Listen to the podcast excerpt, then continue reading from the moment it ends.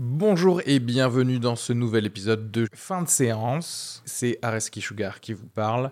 Pour vous dire que je suis en spectacle actuellement au théâtre Beau Saint-Martin à Paris. Donc si vous voulez venir voir une superbe heure de stand-up, n'hésitez pas à prendre vos places. Il reste des places pour les trois dernières représentations de la saison. Le 15 juin, 28 juin et 12 juillet. N'hésitez pas à aller sur Bireduc ou suivre les liens depuis la description du podcast ou aller sur sugarfree.com. Merci à tous, profitez bien de cet épisode. Bisous.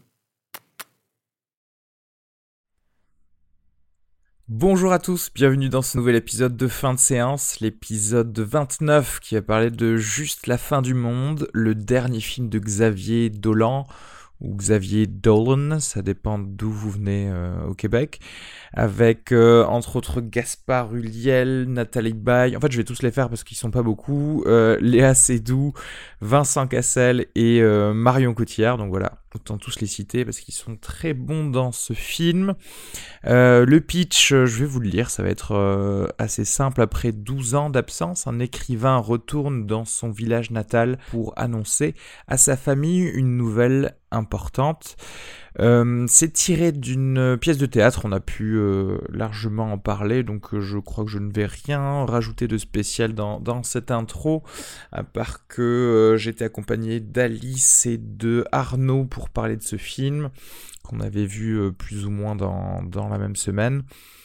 Et vous rappelez que vous pouvez vous abonner et à la page Facebook, mais aussi au podcast lui-même sur iTunes, euh, l'Instagram, le Twitter, et nous laisser des petits commentaires euh, et des étoiles sur, euh, sur le podcast store sur iTunes.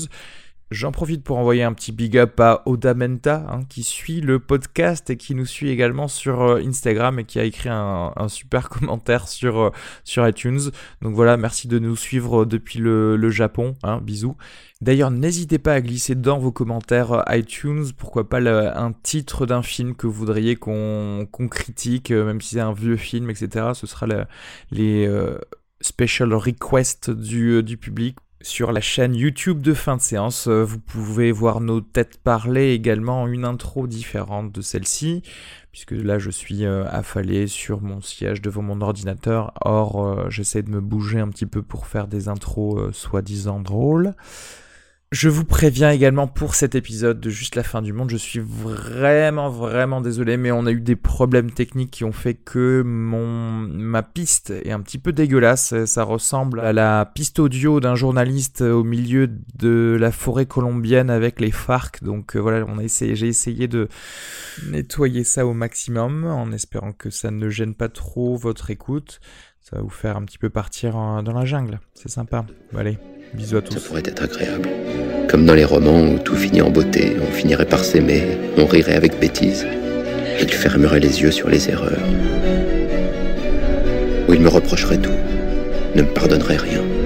Ça pleurerait, ça crierait. Comme dans les feuilletons qui ne se posent pas de questions.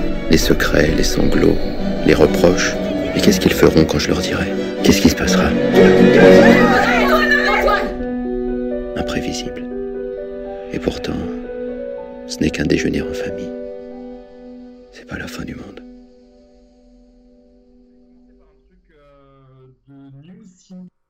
J'ai peiné à chercher des choses intéressantes, il n'y a rien de spécial. Il n'y a pas de nouvelles bandes annonces intéressantes. Nous, on a du croustillant. De... Ah, quoi Nous, on a du croustillant. On, a, on a réussi à coupler nos infos tous les deux et on a une petite anecdote, tout ça. Euh, je pense qu'on est Alors là, mais faites-moi plaisir parce que moi, à part l'Instagram euh, de, euh, de Rock pour le film de Jumanji, il n'y a rien de spécial, tu vois. Ce qui est pas mal déjà. C'est déjà bien, hein. non, mais en, en, en, fait, déjà, je voulais juste euh, commencer. Euh, on en avait un petit peu parlé la semaine dernière euh, sur le fait que Verhoeven était dans la shortlist pour représenter la France aux Oscars. Maintenant, c'est confirmé, c'est bien Verhoeven qui va représenter la, la France aux Oscars. Je voulais en, en, en profiter un peu pour parler du, processus de, de, sélection des films étrangers aux Oscars, qui est un peu particulier puisque c'est chaque pays envoie un représentant. Ce qui fait que généralement c'est pas forcément les films les plus intéressants C'est, ça va être les films les plus politiquement corrects, euh, les plus, Ouais. euh, et euh, c'est extrêmement rare. euh, Il y a deux ans, j'ai été étonné parce que la Russie avait envoyé le film Léviathan Oui. de, de Zviagintsev, qui est le film anti-système par excellence. Parfois, sur un malentendu, ça Ouais. marche. Tu sais pas, tu- et ouais, et tu sais, tu sais pas pourquoi. Surtout que c'est de notoriété publique que le, le genre de centre national de la cinématographie russe est corrompu jusqu'à la moelle. Oui, oui, oui. Donc euh, je sais pas comment il est passé. Il y a eu su- ouais un malentendu. euh, C'était peut-être les films qu'il fallait surtout pas envoyer. Et par erreur ils ont envoyé celui-là. Peut-être il y avait une épidémie de grippe aviaire dans le comité ce jour-là, je sais pas, ils ont, ils ont... Mais en tout cas Ou ce, alors ce- c'était le neveu du président du comité. euh, du comité, c'est très possible. suis Ou alors ils n'ont pas vu le film et le producteur a fait du bon travail en mettant un mauvais euh, résumé. Du coup, ils ont envoyé Mais celui-là. en tout cas, ce processus de sélection fait que très très souvent, en fait, c'est euh, quand tu regardes la, les- la liste des films nommés à, à, à- aux meilleurs films en langue étrangère, t'as l'impression que c'est une liste de films pour ne pas donner au- envie aux Américains de voir des films qui ne sont pas américains en fait. C'est vraiment des films souvent Ouais. assez insipides, des films de profs de langue un peu quoi. Des... Exactement, c'est le film qu'on va nous montrer euh, quand le prof a préparé, a pas préparé son cours. Voilà, c'est, c'est, généralement ça se résume à ça. Mais, Et euh, donc, et donc là, c'est bien qu'on envoie, parce que c'est vrai que ces dernières années, on envoyait des trucs genre euh, euh, Renoir. Oui, on aurait pu avoir euh, ces années, moi. On aurait pu avoir Cézanne et moi cette année. Oui. Ouais, des choses assez consensuelles comme euh, intouchables, etc. Ouais, Ouais. on avait envoyé Euh, Intouchable et c'est vrai qu'on en, on en, c'est, je suis content qu'on envoie un film aussi euh, aussi décapant que elle quoi. Et d'ailleurs, voilà, et c'est là où je voulais rebondir, c'est que je voulais rappeler que l'année 96, quoi, 95-96, là, le film qui a été euh, envoyé hein, par les Français, c'est euh, Gazon maudit. Et cette année-là, en face, euh, il faut se rappeler qu'il y avait la haine. Et en fait, euh, j'ai su, grâce à quelques personnes, euh, comment c'est pourquoi en fait, le pourquoi du comment, c'est que même en fait au niveau de la France, le comité qui organise euh, la sélection des films, en fait, il faut faire campagne, parce que les Oscars sont très connus pour faire, il faut faire une Oui. campagne hein, pour avoir un Oscar. Et donc nous, le, le- le- à, l'époque, donc le, le producteur du film pense qu'en France, ce n'est pas le cas. Euh, Le bon sens dit que ça va être la haine. euh, Il se foule pas trop, il envoie, il est quasiment sûr que c'est dans la poche. Il a pour marraine Jodie Foster, donc euh, doublement dans la poche. Et Jodie lui dit mais faut quand même un peu, euh, faut un peu travailler. euh, Avec qui je dois dé- déjeuner euh, Je dois faire un peu des, Ouais, des- des- hustler un peu. voilà, faut les coups de fil, lui fait mais non, ici on est en France, ce n'est pas comme aux États-Unis, hein, euh, on envoie les bons films, cinéma d'auteur, tout ça. Et ben résultat, c'est Gaston Maudit qui a été pris. Voilà, donc Ah. euh, j'ai envie de dire un appel aux producteurs français cette année. Voilà, faites euh, du lobbying. Ouais. Co- Comme quoi, ouais, c'est euh, c'est vraiment de la de la politique. Et du coup, qui s'en est occupé là pour euh, elle Est-ce que vous- Aucune bah, idée, de ça, je sais pas du film tout. français parce que les fonds sont, sont français parce qu'au final le réalisateur ne l'est pas, etc. Mais euh, Oui, c'est assez, c'est assez- c'est- c'est assez bizarre parce que souvent il y a, il y a une course, notamment au niveau des films français, parce qu'en France on est connu pour produire des films un peu de toute nationalité et surtout pour euh, attirer des réalisateurs pour venir tourner chez nous en langue française.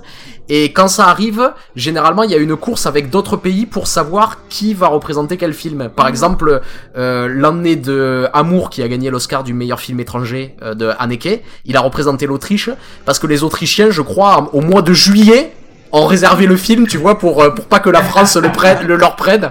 mais euh, Et, et d'ailleurs, mê- même là, le, le, Ca- le Canada, il y a un mois, avait déjà annoncé que Xavier Dolan allait les représenter parce qu'il voulait pas que la France Ah ouais. le leur prenne. Généralement, c'est genre l'Eurovision, c'est sur la non lui, C'est lui, lui, on le, c'est nous, c'est nous. Trop tard, c'est comme ça, il n'y a pas une Shotgun. histoire de. euh, Je me souviens qu'il y avait, tu sais, quand je- Jean-Pierre Jeunet avait fait le, un long dimanche de fiançailles, il y avait une, une histoire de pourcentage euh, de fonds euh, Ah non, dans, différent. de production dans le film pour dire ce film est, est américain. euh, Mais ça c'est différent, et- c'est parce que euh, en fait il y a eu des procès vis-à-vis de ça. Euh, je connais pas l'histoire en détail, mais c'est effectivement dans la, c'est pour que le film soit français. Euh, normalement, en fait, on peut pas vraiment les Français, les coproductions américaines, ça marche pas très bien. En fait, on, on fait tout le système est basé justement pour pas, donc euh, voilà, pour contrer justement le film américain. Je rappelle que 25%, quoi, on, on- on récupère euh, parfois euh, euh, énormément de recettes. En fait, tous les films, même américains, on récupère des recettes et c'est reversé au CNC. Et donc, euh, ça Il y a une taxe français. sur les Il y a billets une de taxe cinéma sur les billets de cinéma hein, de, qui sont qui donc, finance en fait le cinéma français. Voilà, donc euh, donc c'est c'est plutôt sympa. Mais donc à long dimanche de fiançailles, c'était euh, des en fait c'est c'est- ils ont ils ont truqué. C'est c'est- je sais plus quel studio a C'était Warner Bros qui Warner avait qui avait fait- film. Warner, ouais. voilà qui avait réussi en faisant une filiale en France, fait croire que le film était français pour choper des fonds français. Et donc c'est un peu plus compliqué que Ah, ça d'accord. quoi. Ah d'accord. Voilà. Ah oui, ah oui, en fait, euh, il y avait en plus de la, la magouille, en plus. Voilà. Voilà. Du coup, je pense qu'on peut directement passer, euh, passer au film. Ouais. Euh, je l'ai vu, vous l'avez vu cette semaine, vous? Oui. Et alors moi je l'avais vu il y a deux semaines, mais je l'ai revu ce matin pour que ce soit un petit peu frais. euh. Ah ouais. Euh, T'as du courage parce que. Alors, moi, j'ai vu tout à l'heure, je l'ai vu à, tre- à 13h. Euh, je vais pas vous cacher, je vais pas faire le bonhomme, mais euh, je, je, il y a eu deux scènes dans ce film où j'ai jamais, j'ai jamais autant pleuré au cinéma. Waouh. Moi, je, je, je crois en deviner une et j'ai. Euh... Oui, Je pense qu'il y en a une qui est Et tu te poses la hein. question sur la seconde. Ouais, Ouais. mais moi j'en ai une seconde, mais après je sais pas si ça sera le même cas que le. Si c'est si les mêmes pour tout le monde, je sais pas, on va peut-être pas, on va attendre peut-être Oui, la oui, sûr. spoiler pour, euh, pour vraiment détailler les, certaines scènes. On va peut-être parler du film, du contexte en général et du cinéma de Xavier euh, Dolan euh, pour l'instant. Euh, après, euh, alors c'est pas parce que j'ai eu de fortes émotions non plus que j'adore euh, ce film. Je le trouve assez inégal en fait. Pour moi, il commençait assez, il commençait peut-être un peu trop comme quelqu'un qui voulait pas faire du théâtre filmé, parce que il se trouve que ce film est tiré d'une pièce de théâtre. Et, l'une des, l'un des premiers gros, des premières grosses conversations entre les personnages, au son, ça sonne très très théâtral. Et, euh, il nous offre des gros plans à chaque fois sur les, euh, sur les personnages. J'ai enfin, je comprends que c'est un choix artistique. J'ai- pas adhéré. J'ai trouvé ça, euh, ça me sortait un peu du film en fait. Je voyais le réalisateur en train de vouloir filmer comme ça au lieu de me dire euh, rentre dans le film. Et donc ça, ça me- ça m'embêtait. J'avais un peu peur que du coup tout le film soit un peu euh, bizarre comme ça. Mais euh, mais après il, arrive à retourner dans euh, parfois son esthétique euh, qu'on connaît bien et qui marche très très bien, notamment sur les scènes euh, les plus émouvantes. Euh, après, j'ai trouvé les acteurs euh, très bons. Euh, Pour, pour moi, je mettrais peut-être un peu plus d'applaudissements pour euh, Nathalie Baye et Vincent Cassel, parce que je trouve que leur, euh, leur travail est vraiment excellent dans ce film, vraiment. Au début, je pensais même que Gaspard Ulliel il était là juste pour montrer juste son visage. Hein, C'était ma blague en général, c'est ce qu'il a pas fait lui aussi, la Steven Seagal euh, School of Arts, tu vois, parce que sa tête. Mais en fait, non, c'est plus nuancé, il est, il est plutôt très bon après. Et, Surtout, euh, surtout qu'il y, a- qu'il y a quelque chose quand même de, de- moi j'ai bien aimé quand même Gaspard Ulliel dans le film, mais il y a quelque chose d'un petit peu dommage, c'est que en fait, en vrai, il aurait dû attendre 5-6 ans pour faire ce film et il aurait dû le jouer ce rôle. Dolan. Ah, euh... Ah, tu veux dire lui Ah oui. Hmm. Euh, C'était- ouais, c'était- c'était je un rôle pour lui, en vrai, point, quoi. euh, Oui, ça- je me suis posé la question. Effectivement, moi je me suis posé la question aussi pourquoi il avait pas joué euh, ce rôle. Euh, Parce qu'en fait, euh, j'ai l'impression, moi, qu'il réunit énormément ce, ce- cet énorme casting. En fait, c'est un, c'est un film où, j'ai eu l'impression qu'il n'y avait pas de, de protagoniste. On nous annonce ce, ce garçon qui rentre, mais en fait, euh, chaque personnage est une porte d'entrée dans l'histoire. Et Oui, je pense lui c'est que- presque, c'est presque un témoin en Exactement. fait. euh. Et je pense que il- il- il- pour chaque spectateur, je suis sûre que si on demande, il y en a qui vont dire euh, le personnage fort c'est la mère, d'autres voilà ça va être Antoine le frère. On peut très très bien aussi rentrer avec le personnage de Marion Cotillard, qui est un personnage dont moi j'aime beaucoup beaucoup l'évolution. Euh, ou même de la petite sœur. Donc je pense que c'est pour ça aussi souvent on dit c'est un gros casting, c'est un peu lourd. Moi je trouvais ça très judicieux justement de prendre autant de têtes d'affiche réunies déjà parce qu'il arrive très très bien à les équilibrer. Je pense qu'il fallait euh, quelqu'un comme lui euh, pour réussir à équilibrer ce casting là. Et, euh, Et et savoir les manager. oui, et je trouve le fait d'avoir pris UL finalement qui est le moins connu, euh, tout ça, ça, ça mettait vraiment en avant ce choix-là en fait de, de d'amour peut-être toute cette famille, en fait de créer vraiment une famille, quoi, un truc, euh, ça marche très bien comme bloc. Et je pense que si lui avait joué, Ouais, je pense qu'il y aurait eu un truc beaucoup trop fort sur euh, Xavier Dolan, il aurait écrasé lui tout seul tout tout cet énorme casting en fait. Oui, ce qui est à l'en- à l'encontre de ce qui est très intéressant dans le film, c'est d'avoir au final le, le personnage observateur qui est très doux, très Oui. bon aussi. D'ailleurs, même on lui reproche à ce personnage d'être la bonté incarnée. Et euh, par rapport aux, aux autres persos qui sont euh, plus grands que nature, euh, qui, ont- qui ouvrent toujours leur gueule, ou Ce qui, ce qui, qui d'ailleurs, on y, on, on, Marion Cotillard, on, y- on, on y reviendra. Très intéressant dans son, son hésitation, etc. Oui, On y reviendra sans doute dans la dans la partie spoiler, mais en fait cette cette gentillesse du personnage, c'est c'est une fausse gentillesse. C'est vraiment une c'est un égoïsme. hein, c'est vraiment une Ouais. gentillesse de ouais, de façade quoi. Ouais. Ouais. On en parlera effectivement, c'est vrai qu'il y a une scène qui souligne ça très bien. Et, euh, et, c'est fou et c'est nous le souligne le spectateur parce qu'en fait on ne sait pas comment ni pourquoi ce personnage est aussi euh, gentil. Et, euh, et avoir cet éclairage là dans, le film on se rend compte que ah mais chacun a ses, a ses torts en fait. Chacun a ses défauts. Euh, qu'est-ce que je, je, peux dire? Bah, dites-moi oui euh, quels sont quels furent vos, acteurs préférés? Qu'est-ce que vous avez euh, aimé également dans l'esthétique de ce film. Encore une fois, c'est étrange d'avoir euh, ce jeu pour moi de euh, de la photo qui parfois pouvait changer, qui parfois ça servait bien le tout et euh, parfois et spécialement au début, je trouvais ça un peu je sais pas, j'avais l'impression, je sais pas si ça a été tourné dans l'ordre chronologique, je vais dire n'importe quoi, mais j'avais l'impression qu'au début il cherchait comment il voulait faire ce film et ensuite j'ai compris où où il voulait en venir. En fait. Je crois, je crois que ça, je, je, crois que ça c'est plus une question d'habitude ou quand il y a un procédé de mise en scène comme ça un peu fort, il faut toujours un moment pour s'adapter. Je pense au film, euh, au film Dogville par exemple de, de Lars von Trier où il y a une absence totale de décor. Il faut bien 20 minutes pour entrer dans le procédé avant de pouvoir, euh, de pouvoir accepter. Euh...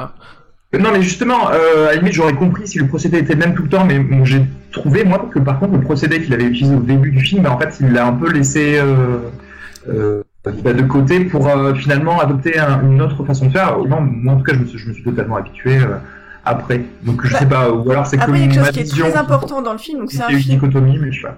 Après, effectivement, donc ce qu'on remarque en premier dans le film, c'est le côté, c'est le cadrage, donc euh, des cadrages, euh, voilà, on, on, le dira pas assez, mais c'est des, que des gros plans quasiment, quoi. Il y a, c'est à part effectivement Je quand pense ils à sont, 95%. 95%, à part quand il y a du groupe, il y a très peu de moments où ils sont tous ensemble. D'ailleurs, euh, quand il y a eu que six jours de tournage avec tous les comédiens ensemble, hein. donc ça, ça prouve que sur, il y a très peu de, de scènes de groupe finalement, tout est très découpé. Ouais. Et en fait, ce qui est euh, surtout, c'est, il faut parler du son, quoi. C'est un grand film sur le, quoi. C'est vraiment un film aussi au niveau du son qui, non seulement on est en gros plan au niveau de calme, on est en gros plan, il y a, il y a un, il y a un mixage très très particulier du film, c'est-à-dire que normalement la musique est, est, en fond, on va jamais mixer la musique à la même hauteur que les dialogues, etc. Là, il y a un, tout est rempli, hein, les gens parlent ensemble, se coupent la parole, on a de la musique en même temps, euh, pas du tout une musique qui vient euh, appuyer des sentiments, les relever, on a une musique qui est parfois très mélodramatique sur juste une scène de dispute, et au même niveau, donc on étouffe. Et c'est vrai que les 5-10 premières minutes, il faut beaucoup de temps pour s'habituer et apprendre, ouais. nous, à faire les faire d'écouter celui qu'on veut écouter, c'est presque le spectateur qui va oui. aller choisir s'il va écouter Antoine, parce qu'ils crient tous de toute manière. Et il y a de la musique en plus, et il y a ces gros plans, donc moi il m'a fallu 10 bonnes minutes avant de m'habituer à ça quand même. Oui, parce que... Alors comme d'habitude tu... Après, surtout, il euh, y, a, y, a, y, a quel, y, a, quelque chose, en fait, euh, c'est euh, dès le début, il y a, y, a, y a un moment comme ça un peu étrange où il parle avec sa belle-sœur qu'il rencontre pour la première oui. fois. Et en fait, les deux personnages vont tout d'un coup euh, se couper du reste du groupe, ne plus écouter ce que disent les autres, et ils se regardent pendant une bonne minute tous ouais. les deux. Ouais. Et on sent qu'il y a quelque chose qui commence à se passer. C'est un peu un procédé qui va, qui va, qui va réitérer comme ça pendant. Pendant euh, tout le film, mais euh, je crois qu'au contraire, en fait, au moment où il essaie d'éteindre les autres con conversations, il y a quelque chose de très euh, directif en fait dans la mise en scène de, Mm. de Dolan, même même euh, même dans sa manière de euh, faire des gros plans et de euh, d'avoir une profondeur de champ qui est très très réduite, ça c'est qui est une habitude chez lui. Il y a une manière comme ça où j'ai l'impression que quand il montre un plan, il y a une chose à voir et il veut absolument qu'on voit cette chose-là. C'est-à-dire il y a, y, a, y a vraiment euh, il y a un plan dont j'aimerais reparler mais c'est dans la partie spoiler c'est à la fin aussi que je trouve que je trouve assez bouleversant sur la sur la mise au point où il y a la mise au point sur le sur la main de Vincent Cassel et il y a quelque chose qui ouais. il, y a quelque chose d'assez beau sur le personnage qui qui, qui éclate à ce moment à ce moment-là. Et euh, il a toujours cette manière que ce soit au son ou à l'image comme ça de diriger le spectateur en fait sur un élément. C'est ju juste un truc de dire là les gens parlent mais c'est pas ça qui est important. Ce qui est important c'est euh, comment se regardent ces deux personnages et c'est ce que fait c'est ce que montre euh... je, je voudrais euh, ouais mais je, suis assez d'accord et je voudrais revenir sur un mot que tu as utilisé euh, très justement Alice qui est euh, étouffé. C'est vrai qu'on se sent étouffé très rapidement dans, dans, dans le film et c'est ça qui veut je pense aussi enfin, il plonger le spectateur dans, dans cette espèce de cacophonie où rentre justement le personnage de Gaspard Ulliel qui, tu sais, dans les deux premières minutes euh, passe un, un, voyage parfait, tu vois. il est dans, dans le silence, enfin, dans un silence quasi complet, que ce soit dans son avion, dans, dans son taxi, il est tranquille, tu sais, il est plongé dans ces gens qui parlent chacun plus fort que, que l'autre. Dans tout de suite, voilà, effectivement, ces, ces, gros plans, on est, euh, on est tout de suite mis dans quelque chose où on, on veut prendre un petit peu d'air. C'est-à-dire qu'on est avec lui quand euh, il décide de s'isoler, que ce soit dans sa vieille chambre ou que ce soit un moment quand il dit euh, je veux bien venir avec toi euh, en voiture, on se dit ah ouais s'il te plaît va un petit peu à l'extérieur parce que euh, d'ailleurs c'est ouais, les moments où le film s'éloigne de la pièce hein, d'ailleurs. il me semble quoi, vous m'arrêtez si je me trompe, mais mhm. dans la pièce ils ne vont pas voir la maison quoi ils sortent pas hein, de la maison. Non non c'est à dire il, il, voulait, il, voulait il voulait il avait pour projet d'aller voir la maison de son enfance mais Antoine refuse qu'il y aille et résultat il reste euh, il reste dans oui mais il y a quand même la scène de voiture où ils sortent de la maison dans le film. Ouais. Oui pour aller acheter des cigarettes pour acheter des clopes. ils, arrivent quand même euh, quoi ils, ils dévient à ce moment-là quoi dans cette partir de ce moment-là ils dévient un peu de la pièce hein, ils dévient un tout petit peu de la mais on est toujours enfermé dans un habitacle quoi oui, voilà c'est ce que j'avais mais il avance ça reste quand même une scène en huis clos oui ouais on avance ouais on avance. Oui, oui, on avance. En tout cas, pour le spectateur, dans sa connaissance des, personnages et du protagoniste, on avance en tout cas. Mm. Euh, quoi, euh, quoi d'autre euh, dans tout Ah oui, Est-ce que vous l'avez aimé déjà? Ah, moi, euh, oui, moi j'ai aimé. Moi j'ai aimé. j'ai j'ai non oui j'ai aimé euh, il faut maintenant si je dois chercher à développer pourquoi j'ai plus aimé qu'autre chose je pense que ce qui m'a beaucoup plu c'est que très vite il m'a fait oublier moi c'est une pièce que j'avais lue qui m'avait énormément marqué euh, et qui était très forte et j'étais très enthousiaste à l'idée que ce soit lui qui l'adapte parce que je savais qu'il allait euh, massacrer quoi qu'il allait très vite oublier euh, et se l'approprier et c'est-à-dire que il, pour moi, j'aimais parce qu'il change quasi, il a quasiment changé le sujet de la pièce, tout en respectant euh, énormément, euh, tout en la respectant énormément aussi. C'est-à-dire que pour moi, c'est plus l'histoire de quelqu'un qui vient annoncer sa mort, ce qui est le cas de l'auteur de, de la pièce quand même de, de la gare, c'est annoncé tout de suite. D'ailleurs, il, il, il, évacue très vite Xavier dans, dans la première scène du film, donc il dit voilà, je viens annoncer la mort, mort à ma famille.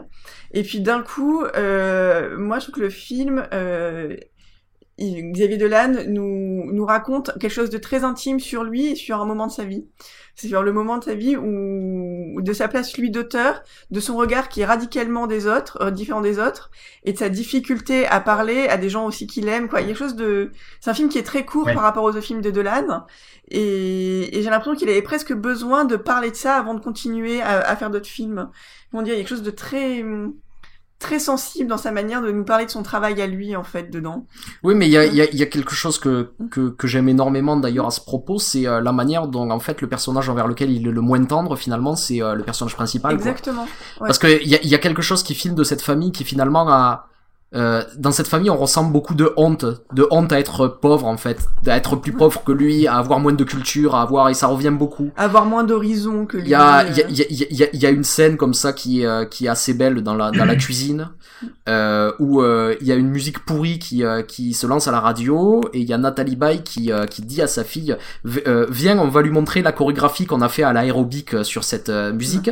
Et la sœur, elle a honte de montrer ça à son frère quoi, et elle lui dit non non je vais, je vais pas le faire, maman, fous-moi la et euh, elles finissent finalement par danser sur ce sur, sur, ce truc et il le montre pas comme quelque chose de ridicule. Ouais, il y a, l'évasion du protagoniste, euh, l'évasion du prolétariat en fait, parce qu'il est devenu quelqu'un. D'ailleurs, euh, sa, sa, mère lui rappelle, lui souligne, et tu sais, on peut être l'homme de famille sans être forcément le père, etc.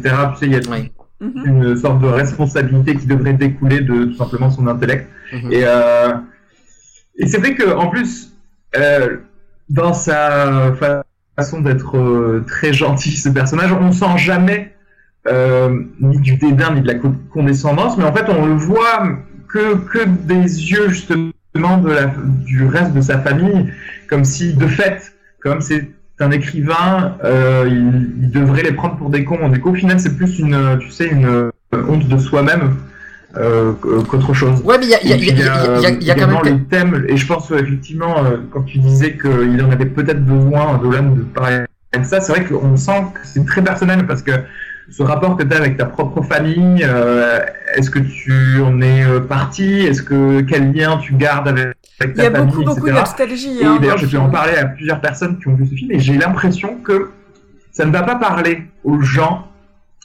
euh, de la même manière.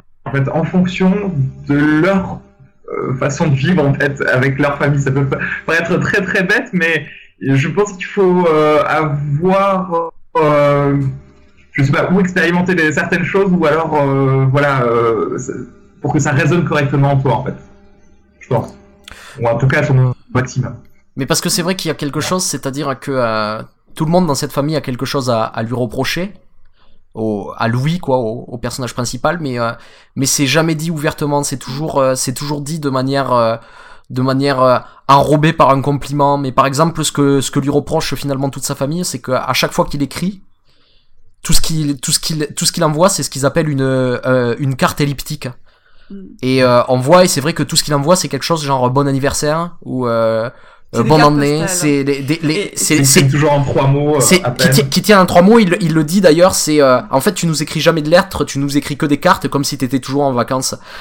Et, Et euh, elle dit pire, la sœur, elle dit, tu, lis, tu écris des cartes comme si le, le facteur, et le facteur peut les lire, quoi. Il y a même pas une enveloppe. il y a même pas une enveloppe. Il y a ouais. plus d'un, tu, tu, tu considères même pas ça comme un geste intime ou quoi, euh, c'est, donc c'est, c'est très dur quand même. Et, et, et- et aussi tu ressens en fait la position de la famille vis-à-vis de lui, c'est-à-dire que euh, c'est vraiment une histoire de l'enfant prodigue parce que euh, finalement eux, ils, notamment la sœur, elle est restée, c'est elle qui s'occupe de, c'est c'est elle qui s'occupe de sa mère, hein, où ils, le, ils le disent clairement. hein. elle, euh, elle la trimballe en voiture pour aller faire ses courses parce qu'elle ne, elle ne conduit pas, etc., etc. Et malgré ça, c'est elle la mal aimée, quoi. C'est-à-dire que la mère, elle peut pas s'empêcher de plus aimer cet enfant qui est parti il y a 12 ans et qui est jamais revenu Mm. que euh, cette fille qui est restée avec elle depuis toujours, qui l'aide à la maison, qui fait des choses. Et il y a, il y a, il y a quelque chose comme ça qui, qui est pas dit dans le film, mais euh, en fait tout le monde, tout le monde en veut quelque part à Louis d'être l'enfant le plus aimé aussi, quoi. Euh, Il y a quelque chose de d'étrange, je trouve, dans ce drame familial, c'est que, tu sais, on, enfin, on a l'habitude d'en voir, on en a vu beaucoup, et euh, très souvent, ben, justement, des personnages comme euh, comme la mère. En fait, ça m'a tout de suite fait penser à un été à Osage County. Tu- Ça ça dit un Mhm. truc, c'est avec Meryl Streep, tu sais. Ouais, ouais, ouais, ouais. Et euh, et en fait, euh, euh, dans euh, Ad- adapté d'une un- pièce de théâtre aussi, ce hein. genre de film, parce qu'en général, on a toujours un, un personnage un petit peu euh, faux folle ou déluré, ou des personnages qui peuvent dire des choses euh, parfois méchantes aussi, parce qu'on on- là, je pense à- au personnage de Vincent Cassel. Mais dans tous les autres films, c'est toujours teinté de d'un sarcasme tel que c'est drôle, en fait, tu sais, et que tu presque toi-même en tant que spectateur, t'as hâte qu'ils ouvrent leur gueule pour euh, pour défoncer quelqu'un parce que tu vas rigoler. Et là, dans ce film, non. Euh, et c'est ce qui change, je pense, de tous les drames euh, familiaux comme ça que j'ai pu voir. C'est dans celui-là, en fait, euh, ça te met mal à l'aise. Enfin, à chaque fois, c'est horrible, quoi. Tu as juste envie que, que la personne se dise, non mais arrête, respire, prends-moi. Euh, Bah non, mais c'est un film qui est très je sais pas, euh, envers le personnage. déjà, et ensuite, euh, tu vois. Bah, c'est parce que contrairement aux autres films, euh, assez, aux films de genre, euh, films de famille, puisque il y en a plein, hein, on pourrait citer un air de famille aussi en France, ou voilà, c'est quelque chose euh, qui revient. Mais finalement, le personnage euh, qui est le plus critiqué et sur lequel on réfléchit le plus, en tout cas euh, Xavier Dolan s'atteint le plus, euh, c'est le personnage principal. Et je pense, est-ce qu'on peut parler de la scène avec le frère? Euh, Dans la voiture dans la voiture, il y a où il démonte le feu- il fait dans ce que fait euh, exact un auteur, un réalisateur, c'est-à-dire qu'il met en scène un souvenir, il parle, de- il, raconte une, une petite anecdote du matin même, et son frère, il, il- Ouais. il se fait, il se laisse pas prendre au piège à ça, et il lui dit maintenant tu vas arrêter, tu vas arrêter de mettre en scène ça, et il le démonte pièce par pièce en fait, son, son petit café, son machin, son et et, et c'est et moi je je- j'entends, je, je vois le réalisateur qui qui qui nous dit euh, je suis une imposture presque. Il y a presque un, un aveu de de Oui. de, du ré- de, de l'artiste et de l'imposture aussi que qu'on peut être quand quand on, on, on se déclare artiste et qu'en fait euh, euh, est-ce que tout euh, effectivement c'est une formidable manière de communiquer sans dire les choses essentielles en fait. Et, Ouais. et- et- et c'est pour ça que cette scène est, est très très belle comme c'est- Hmm. Mais c'est marrant que tu dis ça, ouais, parce que du coup, on peut, on peut pas s'empêcher de mettre en parallèle effectivement son art à lui et, et du coup d'une partie de lui-même qui lui dit euh, non mais pourquoi mettre euh, tout, euh, toutes ces fioritures au- autour d'un propos que peut-être à un moment tu veux, euh, tu veux amener, en fait, va directement vers les choses que tu as à dire ou ne les dis pas du tout. En fait, c'est euh, et elle est très très bien cette scène parce que au début, tu te dis le personnage du frère est fou, il est chiant, euh, il, ce qu'il dit ne veut rien dire. Et, dès qu'il commence à expliquer le pourquoi euh, il se met en colère de cette petite anecdote absolument anodine de, de, son frère, et là tu comprends, tu comprends qu'en fait c'est Vincent Cassel qui a raison, quoi. C'est Antoine qui a raison euh, c'est assez génial. C'est vrai que cette, cette scène-là est quand même assez folle parce qu'elle arrive à te, à te faire comprendre quelque chose et à, totalement changer ta vision de deux personnages. Tu vois, c'est d'un côté de, de, de, la voiture et puis après tu fais ah non, en fait je suis totalement avec Antoine sur ce coup. Oui, oui, bah, un film mais euh, Arnaud, tu n'as pas dit si tu as aimé le film. Tu as, tu as tout de suite rebondi sur des analyses, mais tu n'as pas dit ça. En fait, globalement, j'ai aimé le film. On va y revenir, mais j'ai quelques bémols moi euh, à, à émettre. Et euh, on va y revenir et surtout le mettre en rapport en fait, je pense aux autres films de Dolan. On le fera peut-être dans la dans la partie spoiler, non Je sais pas, ça sera peut-être euh, un petit, comme tu veux, sa place.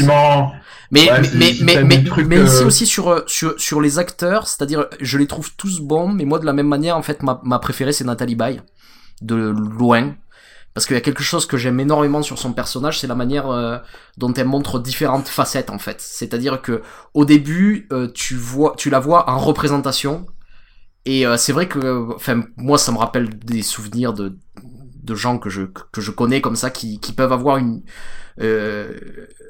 une, une, une facette exubérante face face aux invités.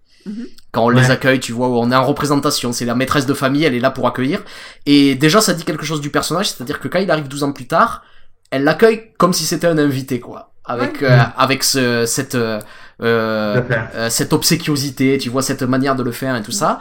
Et ensuite, quand tu l'envoies, par contre, euh, seul, euh, petit à petit, ça va, ça va s'émailler hein, tout au long du film. Et quand tu la vois seule à seule avec lui, tout d'un coup, c'est fini la représentation et on dirait qu'elle joue autre chose et qu'il y a quelque chose qui a empreinte de beaucoup plus de mélancolie, de beaucoup plus de. Et il y a beaucoup de facettes comme ça. Il y a, il y a une scène aussi qui est très belle où elle raconte apparemment comme tous les dimanches ses souvenirs des dimanches passés avec son avec avec feu son mari Mm-hmm. Et Histoire du dimanche. C'est ça. Tout le monde en a marre de qu'elle raconte toujours la même chose. Tous les dimanches, et, et, et, là, pareil, de la même manière, elle, elle est très consciente qu'elle le fait toujours et elle analyse très bien pourquoi elle le fait. Et c'est elle dit, oui, mais c'est ce que font les gens. On se remémore des choses et ça nous fait plaisir, ça nous rend heureux. et si je le raconte, c'est pas pour vous. Si je le raconte, c'est pour moi parce que j'aime me rappeler de ça. Et là, elle, elle, raconte ça et il y a un moment terrible où elle raconte pourquoi ces dimanches se sont arrêtés et elle explique, ben là, mes deux fils sont partis, il y avait plus que ma fille et bon, euh, il y allait toute seule avec elle, c'était plus la peine quoi. Et à, ce moment-là, il y a un plan sur le dos de sa fille et tu comprends et, en fait ça alimente tout ce que tu as eu depuis le début c'est-à-dire cette pauvre fille qui aide sa mère qui est restée qui reste là depuis toujours quoi.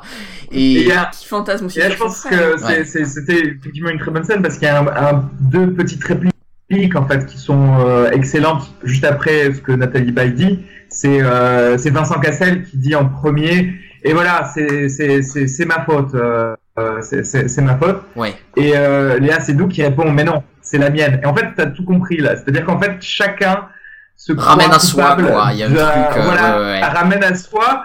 Mais euh, toujours dans la, la, la, négativité, tu vois. Tu vas jamais te dire ah ouais, mais si on a vécu ce bon moment, c'est grâce à moi. Non, non. C'est si on a vécu ces mauvais moments après, c'est à cause de moi. Et, euh, et je pense que c'est un peu tout ce qu'il essaie de nous présenter. C'est un peu le résumé de tout ce film, de, que chacun se croit coupable, et il ne l'est pas forcément, c'est juste se croit coupable de problèmes relationnels, de choses comme ça, alors que... Euh, oui, alors Mais parce que, parce que c'est... C'est une, une manière, et il le ramène toujours à ça, c'est-à-dire que euh, chacun est enfermé dans son monde, chacun est dans son gros plan en fait. Et euh, c'est un peu c'est un peu pour ça qu'il filme comme ça de manière enfermée, c'est-à-dire qu'il fait des scènes de groupe, mais il veut pas filmer plusieurs personnages à l'écran. C'est chacun est enfermé dans son truc et a du mal à communiquer avec l'autre. Et euh, pour revenir aux acteurs, en fait, c'est les autres, si je les ai bien aimés, mais que je les aime un peu moins de, que Nathalie Baye, c'est que j'ai j'ai pas vu chez les autres cette évolution dans leur dans leur personnage. C'est-à-dire que euh, souvent sur les autres, on va être on va être dans quelque chose de plus monotone. Même Vincent Cassel, t'as pas trouvé que non, c'est-à-dire que c'est-à-dire que Vincent Cassel. tardif peut-être. C'est, c'est un peu tardif, et puis Vincent Cassel, en fait, il est sur un mode agressif dès le début. Et il euh, y a pas vraiment, tu vois, d'évolution sur ça. Et l'évolution que je vais voir, c'est surtout euh, sur comment il va s'ouvrir finalement au niveau du texte, au niveau du mm. dialogue, mais c'est pas forcément dans la performance d'acteur. Nathalie Baye, je vois beaucoup plus de nuances dans son jeu. Tu vois ce que je veux dire hein? Je vois ce que tu veux dire. Et, euh, euh, en fait, j'ai l'impression d'un personnage beaucoup beaucoup mieux composé chez Nathalie Baye que chez les autres, quoi. Et pas, pas jusqu'à dire que j'aime pas les autres, tu vois ce que je veux dire, mais je, je, je trouve leur interprétation quand même moins fine les, les autres. Après, je, je, suis, ouais, je te rejoins parce que pour moi, ce que je disais au, début, et euh, c'est fou parce que ça m'a frappé pendant que j'étais en train de regarder le film, mais c'était juste avant euh, une grosse scène justement de, de danse sur Dragosta Dintei euh, dans la dans la cuisine. Je me disais, euh, je me disais, ah, euh, Gaspard Ulliel, Léa Seydoux et merde, non, c'était et, et Marion Cotillard Mhm. J'ai fait oublier qu'elle était dans le film. je vois que ce sont des acteurs qui jouent ces personnages, et alors que euh, euh, alors que voilà, quand j'ai des scènes avec Nathalie Baye et Vincent Cassel, j'ai euh, quelqu'un en fait, j'ai une entité à part entière qui a été créée totalement. C'est pour ça que je trouve que voilà, si je devais mettre, on va dire un plus un, ça ne veut pas dire que les autres jouent mal, comme tu disais, mais c'est vrai que si on peut mettre. C'est un texte qui est très dur quand même. Hein. Euh, il faut le dire, ils ont, ils ont, il a gardé parfois des pas entiers du, du texte de la gare, ce qui est un texte qui est très dur. Euh, il y a beaucoup d'hésitation. C'est, c'est pas un texte de, de cinéma. Quoi. Il y a un jeu qui est pas totalement naturaliste. Hein, euh, et je pense qu'il est. Après. Et effectivement, t'as, t'as Nathalie Baye qui, qui s'en sort peut-être mieux, euh, y a, je sais pas si c'est une question d'expérience ou aussi de rôle qui est plus simple, mais en tout cas sur Léa Seydoux et Marion Cotillard, c'est deux femmes dont la caractéristique est d'hésiter et de revenir tout le temps en arrière quand elles parlent. Ce que ne, fait, ce ne font pas la mère et Vincent Cassel. Et donc je pense qu'elles euh, ont aussi une partition qui est très dure, c'est-à-dire que c'est quand même des gens qui, c'est deux rôles qui bafouillent et qui reviennent sur tout ce qu'elles disent. Donc la, sœur se contredit tout le temps, dit euh, tout et son contraire, et euh, le personnage de, Nathalie, de Marion Cotillard, elle euh, bafouille tout le temps. Elle n'arrive pas à sortir les mots. Donc il y a quelque chose de laborieux dans leur personnage aussi. Hein, donc c'est. Euh, je, je suis d'accord, mais et d'ailleurs, ben, en fait, ce, ce sera peut-être ça que je je recollerai à ce que je disais euh, tout à l'heure, bah, justement, j'aurais peut-être préféré une euh, adaptation un petit peu plus grande de ces personnages à quelque chose de plus cinématographique. Alors, même si d'ordinaire, moi, j'adore les films qui sont tirés de, de pièces de théâtre, hein, je, vraiment, j'adore ça, et tu sais, même quand on te le dit pas, tu as ce petit feeling de, ah, mais ça, ça devait être une pièce de théâtre, euh, forcément. et, et parfois, ça passe très bien, mais, mais là, euh, par exemple, pour Marion Cotillard, est-ce que, euh, enfin, je, je, comprends que ce soit dur à, à jouer quand tu l'as sur ton script, mais est-ce que, euh, je sais pas, toutes ces trop d'hésitation, tu tues un peu le personnage dans le sens où, tu sais, à un, certain moment, ça flirtait avec le j'y crois plus. Voilà. mais, bon, après, c'est ma vision. Il y, a, il y a quelque chose que j'aime bien et d'une manière, d'une manière générale sur sur la langue, parce que j'ai j'ai entendu beaucoup de gens, par exemple, dire que euh, finalement ce film était moins intéressant que les autres films de Dolan parce que euh, il n'y avait pas ce travail sur euh, euh, sur le joual quoi sur euh, sur sur sur la langue québécoise que qu'il faisait. Mais il, y a un travail tout aussi important sur la langue ici que sur ces autres films. Et on sent qu'il y a qu'il y a quand même quelque chose qui change pas là. Et il y a quelque chose que j'ai bien aimé dans ça c'est-à-dire cette manière d'avoir à la fois un dialogue euh, très naturel dans ses hésitations et tout ça, mais à la fois très travaillé. C'est-à-dire qu'à aucun moment dans ses hésitations, je vois que c'est de l'improvisation. Et donc ça, ça me situe à, un endroit un peu, mais que j'aime beaucoup. C'est-à-dire que euh, je vois le travail de l'acteur. Je vois que le jeu est pas naturaliste, mais qu'il est là pour essayer de me transmettre quelque chose. Et dans ces nombreuses hésitations, euh, qui sont pas seulement d'ailleurs des, des bégaiements, c'est-à-dire que pour dire quelque chose d'aussi simple que euh, euh, on a une tradition familiale en fait d'appeler le fils du nom de son père. Ça dure 5 minutes quoi. Oui. Où, euh, où elle, dit ça et elle va le dire pendant 5 minutes sur sur plein sur plein de dialogues et où on va mhm. revenir. Et je trouve qu'il y a quelque chose de très beau comme ça sur la manière de décortiquer le langage pour dire quelque chose sur le personnage. Bah, c'est, Oui, c'est exactement. En fait, ce qu'elle cherche, ce que ce personnage fait, c'est elle veut surtout pas dire ce qu'il ne faut pas dire. Euh, et en fait, du coup, à chaque fois, elle le ressort, hein, celle qui met les pieds dans le plat. Ouais, mais parce qu'elle a, elle a un comportement très agressif avec, avec, c'est, c'est passif-agressif son, son comportement parce qu'il y, y, a quelque chose, c'est, euh, au début, en fait, elle a envie de, se faire aimer par lui. Mm. Il y a quelque chose qui se brise à un moment donné. où euh, il y a le euh, Louis, donc le personnage principal, qui lui dit ah mais en fait ton mari, donc son frère, a dû te montrer, te monter contre moi. Ouais. Et ça, ça passe pas parce que de la part de quelqu'un en fait qui euh, qui est pas revenu depuis 12 ans, à partir de là, il va être très agressif avec lui, c'est-à-dire que là le Louis va dire euh, va lui répondre, c'est-à-dire que là, il va demander mais pourquoi tu me dis ça euh, alors que Ouais. c'est c'est pas forcément le cas. Et là, il y a Louis qui dit oh tu sais moi je connais mon frère. Et là, elle lui Ouais. répond ah bon? Ouais. tu le connais vraiment? Et après Ouais. et, et, et après elle annule, elle me dit non c'est pas du tout ce que je voulais dire tout ça. Et, d'ailleurs, c'est, juste ce pour revenir à ce que tu disais sur les hésitations de Marion Cotillard et le fait que c'est son premier film, le- son premier film sans accent québécois. Euh, je vais tout simplement juste prépasser euh, ce que je veux dire en disant que c'est aussi un film où on, où on ne sait pas volontairement où et Ouais. quand c'est situé. C'est visiblement c'est-à-dire au Canada que ça se passe parce que c'est pas que- des images de. France qu'on voit. Voilà, c'est mais- pas des images de, de France, et en plus, est-ce qu'on voit euh, euh, inscrit, euh, c'est le premier encart du, euh, du film, c'est quelque part, euh, il n'y a pas si longtemps, je crois, c'est ça, hein, Ouais, quelque que chose comme ça, ouais. au tout, tout début du film. Ouais. Et, euh, et effectivement, tu te dis, bon, en fait, c'est clairement pas en France, mais tout le monde parle français sans accent. Et tu vois, c'est une façon de très perdre un petit hein. peu. C'est pas, c'est pas très important. Non, c'est pas, non, c'est pas. euh, mais, euh, euh, bah, je- non, Bah, c'est c'était une pas- manière je- aussi je de le, si- de le situer dans un endroit universel, c'est-à-dire Voilà, mettre des ça, Français au Canada. euh, C'est juste l'intemporalité qu'il qu'il essaye, de, à mon avis, de nous, de nous donner en fait. Euh, attendez deux petites secondes. Euh, vous me voyez? Vous m'entendez? Oui, Oui. euh, j'ai cru avoir un petit souci. Non, Euh, mais sujet. Oui, ce ce que je disais, c'est l'intemporalité, et ce que j'ai trouvé plutôt in- intéressante au- aussi, parce que c'est vrai que c'est aussi la volonté pour lui de donner ça à n'importe quel spectateur et pouvoir dire ah, mais je vais appliquer ma vie parce que forcément je ne sais pas où ça se passe, ça se passe dans un dans un truc blanc. Et euh, juste pour revenir également aux paroles et à la, et la diction des gens, c'est le premier donc où il n'y a pas la musicalité un peu de ce, cet accent québécois. Et je trouve qu'il a peut-être fait euh, je réalise que maintenant, c'est euh, toute la façon de parler de Marion Cotillard, de Nathalie Baye, etc. Ça a été peut-être un peu son travail sur le, le rythme de cette euh, diction juste française, franco-française, sans le sans l'accent québécois. Il fallait qu'il se rattrape quelque part, quoi, en fait, dans la, dans la musique. Ouais, mais surtout parce qu'il a- il a un vrai- J'en j'en avais parlé il y a, il y a quelques temps avec un, un ami québécois. Et euh, il me disait que ce qu'il aimait lui dans les films de Dolan, c'est que dans la plupart des films québécois, ils y vont et les gens parlent comme en France en fait.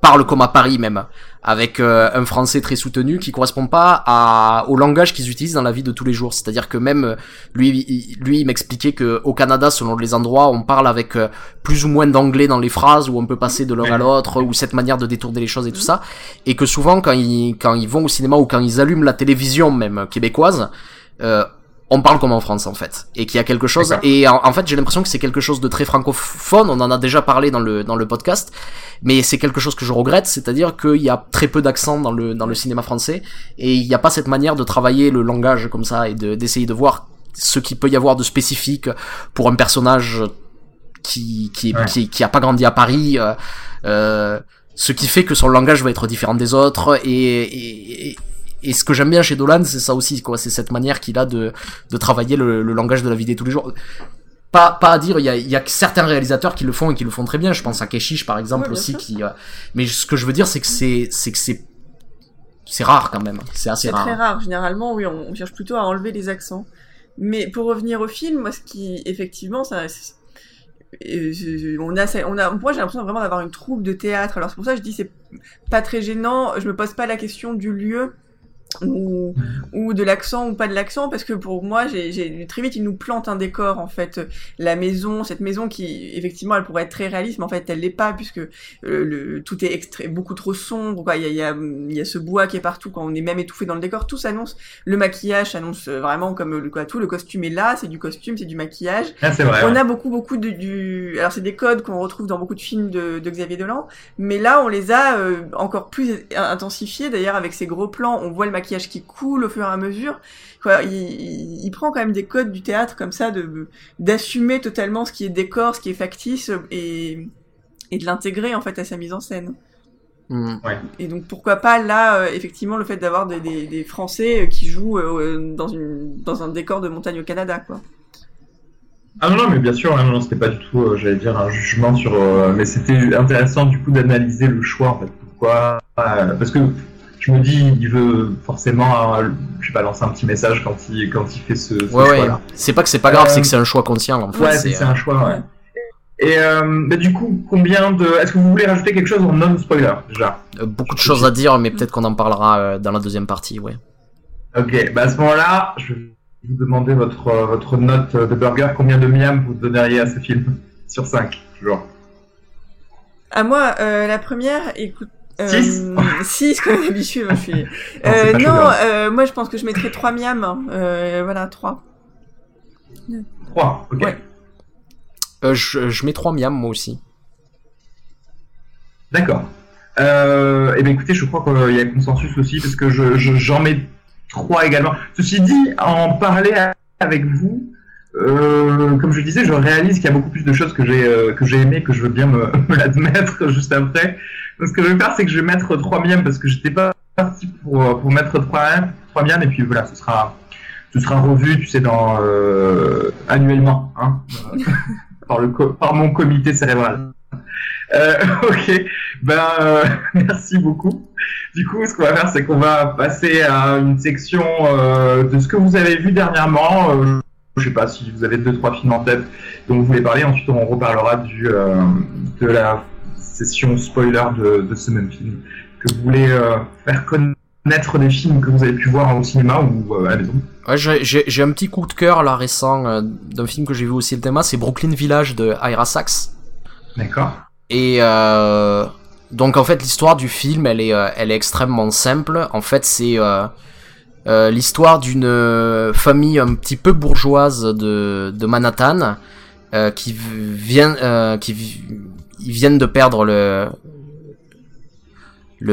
grand-père de la famille qui vivait à Brooklyn et euh, du coup ils décident d'aller s'installer dans la maison du patriarche euh, parce qu'ils ont des petits problèmes d'argent euh, en ce moment. Et en fait, au rez-de-chaussée de cette maison, il y a une couturière chilienne qui a un, petit, magasin de couture sur mesure, comme ça. Et euh, en fait, euh, le fils de la famille se lie d'amitié avec le fils de cette couturière. Et euh, le père euh, va décider d'augmenter les loyers parce que les loyers à Brooklyn euh, ont augmenté et qu'elle euh, elle, elle ne paie pas le, le prix qu'il faut. Et si le, si le loyer doit augmenter, ça veut dire qu'elle va devoir se barrer. Et euh, en fait, tout le drame qui va surgir, c'est de ça, parce que pour ces pour ces ados, tu vois, qui euh, qui sont devenus amis, en fait, il y a rien d'autre qui compte dans leur vie, tu vois, tu vois que ça. Et en fait, euh, donc, en, en- c'est un film qui aborde un sujet que j'ai très peu vu aborder au cinéma, qui est la gentrification. Puisque euh, donc euh, on voit ce Brooklyn qui est en train de se de se boboiser, les prix qui commencent à flamber, les gens qui habitaient là, qui ont des magasins qui qui ne correspondent plus au voisinage, qui sont obligés de se barrer et où on voit une violence qui est exercée sur euh, sur les classes les plus pauvres. Et en fait, la manière qu'il a de le montrer, c'est une manière un petit peu biaisée par euh, par un, par un petit drame. Ira Sachs, je sais pas si vous connaissez un peu euh, un peu son cinéma, c'est un cinéaste américain. Il avait fait un film l'année dernière qui s'appelait Love is Strange, qui était pas mal du tout. Et je pense pas que ce soit un grand cinéaste, mais il y a quelque chose que j'aime énormément chez lui. C'est-à-dire qu'on en a parlé récemment, notamment dans l'épisode blockbuster. De plus en plus, en fait, euh, les films américains sont faits pour l'exportation, et je vois de moins en moins en fait de culture américaine dans le dans le cinéma américain. Je, je sens pas des films qui me parlent de l'Amérique, et dans les films d'Ira Sachs, j'ai vraiment l'impression d'avoir des films américains. Un peu comme quand je Ouais. vais voir un film de Linklater aussi. Et ça, c'est quelque chose que j'aime beaucoup, parce que quand je vais au Cinoche, j'attends de voir un, un film qui m'émeut, etc., etc., mais je veux aussi que le film, il me donne des nouvelles du monde un petit peu, et, et voilà, c'est un film qui m'a qui m'a bien plu. J'y donnerai, euh, je crois que j'y donnerai 3 miams aussi. D'accord. Tu l'as vu au ciné du coup Je l'ai vu au ciné, ouais. Il vient de sortir. Euh, D'autres films ou Alice euh, euh, quelque chose euh, Euh, non, moi après je pense que mon coup de cœur en ce moment, quoi, que je suis allée voir là cette semaine, c'est euh, Victoria, mais je pense que pour l'instant le public suit énormément, donc euh, donc je suis assez heureuse en fait que cette comédie, euh, voilà, qui est annoncée comme une comédie, qu'il est un peu plus amer que la bande annonce euh, peut l'annoncer. Euh, en tout cas, euh, oui, euh, très grande cinéaste, Justine Trier, voilà. J'ai hâte de voir les prochains. J'avais beaucoup aimé son premier. Peut-être que la seule chose que je peux encourager, c'est peut-être aux gens qui ont aimé Victoria de regarder son premier film, euh, film La bataille de Solferino, qui était très très bien aussi. Voilà. D'accord. Oui. Je, D'accord. J'approuve personnellement, j'avais pas aimé le premier, la bataille de Solferino, donc j'étais allé à reculons. préféré euh, du coup Victoria. Et Victoria, en fait, j'ai beaucoup aimé, ouais. C'est euh, c'est une comédie romantique bien ficelée, bien foutue. Ouais. euh, Et, et, euh, ouais. et qui fonctionne aussi sur un Vincent Lacoste qu'on aime de plus en plus. En tout cas, moi, pour ma part, je trouve que il commence à avoir une carrière vraiment, vraiment intéressante, en fait. C'est et par ses choix aussi, quoi. C'est c'est un acteur. Donc qui- à, à suivre, lui aussi. Oui. Et, et, et- et d'ailleurs, euh, peut-être en, en profiter pour dire que les deux succès de la rentrée, c'est Victoria et Juste la fin du monde. Et ça fait plaisir, Ouais. et je pense que ça vient aussi du fait qu'on a eu euh, qu'on a eu des blockbusters pas très intéressants cet été. On en a, Ouais. on en a déjà parlé. Le contre-coup, c'est peut-être. euh, Alors, Ouais. Voilà. On, on- on en parlait justement dans l'épisode Blockbuster que euh, naturellement, probablement, le public, euh, tu sais, euh, vivrait un contre-coup, hein, une espèce de regain peut-être pour les films euh, plus ou moins, euh, pas forcément indépendants, mais en tout cas moins, euh, avec moins de testostérone et de stéroïdes. Euh, euh, et, euh, et du coup, euh, alors moi, moi, je voulais parler de deux films. J'ai vu The Green Room. Je sais pas si tu avais entendu Ah oui. parler de, Oui, oui. de ce film. Je sais pas si tu l'as vu d'ailleurs. Éga- également, The Green Room, c'est c'est une sorte de de semi euh, huis clos euh, qui est classé dans les survival horror. C'est avec Anton Yelchin. C'est l'un des c'est l'un des derniers films de avec pardon euh, Anton Yelchin.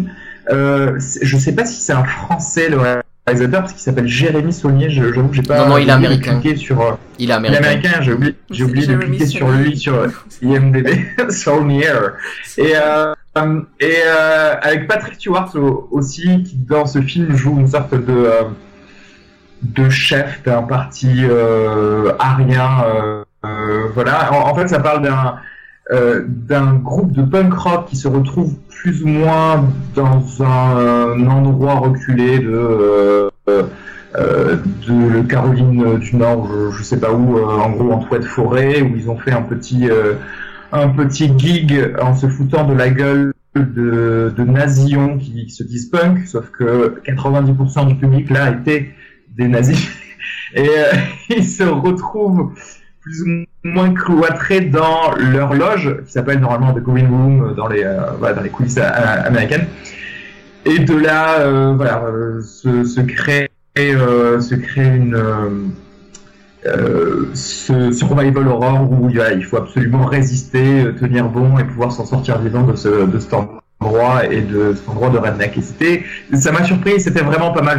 J'étais à la base à la recherche d'un vrai film d'horreur. Je sais pas pourquoi vraiment ils ont mis euh, euh, euh, ce film dans les survival horror. J'aurais- mis plutôt, enfin j'aurais dit, je sais pas, une sorte de de semi-thriller, euh, ouais, ou quelque chose comme ça. Il y a certes un petit peu de gore, la photo est très bien, très glauque, et c'était plutôt cool. Euh, voilà, moi je, je lui mettrais 3 miams euh, et Ju- juste, Ah, ju- juste pour dire, le, le premier film de, de Jeremy Saulnier, donc euh, qu'il avait fait avant, que je trouve bien plus intéressant, c'est Blue Ruin, que je, Ah, conseille, ouais, Oh. que je conseille à tout le monde. Je l'avais vu, en fait, je savais pas que c'était lui. Oui, d'accord. Bah voilà, euh, faites-vous plein de films de Jeremy Saulnier. euh, et simplement, je vais juste terminer parce que j'ai vu un autre film bah, au ciné, et j'aurais aimé en parler, c'est Infiltrator. Euh, avec Brian Cranston, ça te dit que- quelque chose en fait, c'est l'histoire Ah oui, vraie d'un euh, mec du NBA qui était euh, undercover euh, chez les blanchisseurs d'argent pour euh, la plaque américaine de Pablo Esco- Escobar et qui a permis, donc dans, c'est tiré d'une histoire vraie, euh, d'arrêter beaucoup, beaucoup de, de dealers, hein, etc. Je n'ai pas adoré ce film. Je t'avoue, pourtant, je- j'aime beaucoup que ce soit le contexte des euh, années 80 euh, euh, à Miami, euh, le fait de parler de, euh, de narcotrafiquants, parce que là, je vois. Mais le problème, c'est que aujourd'hui, ils doivent faire face à des séries comme Narcos qui sont juste excellentes. Et je tu vois, comme quoi, j'avais, j'en avais pas marre parce que même après avoir fini la saison 2, je suis quand même allé voir ce film au ciné. Euh, mais je l'ai trouvé un cran au-dessous, que ce soit en termes de, de tension. Euh, il y a les fameux moments où tu as les gens qui sont infiltrés, où, tu, ils sont à deux doigts d'être pris. Et euh, j'ai, trouvé que je ressentais beaucoup plus de tension dans un vrai bon film comme justement Les Infiltrés, ou alors ne serait-ce que dans certains épisodes de, de Shield plutôt que dans ce film-là. Donc vraiment j'ai trouvé un, un, cran en dessous, même si c'était plutôt bien joué. Je pense que le, le scénario euh, aurait pu euh, être un petit peu plus musclé dans la tension et raccourci peut-être dans, tout le propos. Du coup, euh, mais quand même je serais gentil avec, avec le film, je lui donnerais 3 miams parce que voilà, 6 sur 10, ça va. Voilà mes deux, mes deux films de, la journée. Euh, et eh ben très bien. Du coup, voilà. Du coup, toutes les scènes que tu ne pouvais pas aborder, tu vas pouvoir en parler maintenant dans la section spoiler du, euh, de juste la fin du monde.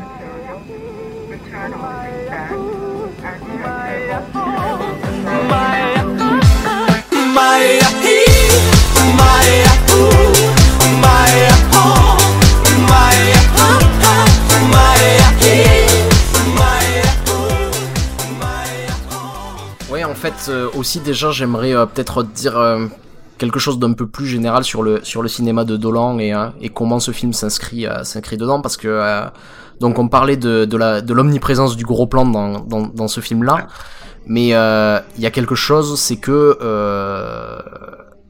il a toujours aimé en fait reprendre des, des figures extrêmement simples et extrêmement galvaudées pour essayer d'en faire autre chose et il y a un film de lui que j'aime beaucoup qui s'appelle Tom à la ferme Tiré d'une pièce de théâtre également. Qui était aussi tiré d'une pièce de théâtre. Et euh, là où tout le film est filmé en fait en chant contre chant master. Et euh, le chant contre chant master, c'est peut-être la figure la plus utilisée du cinéma.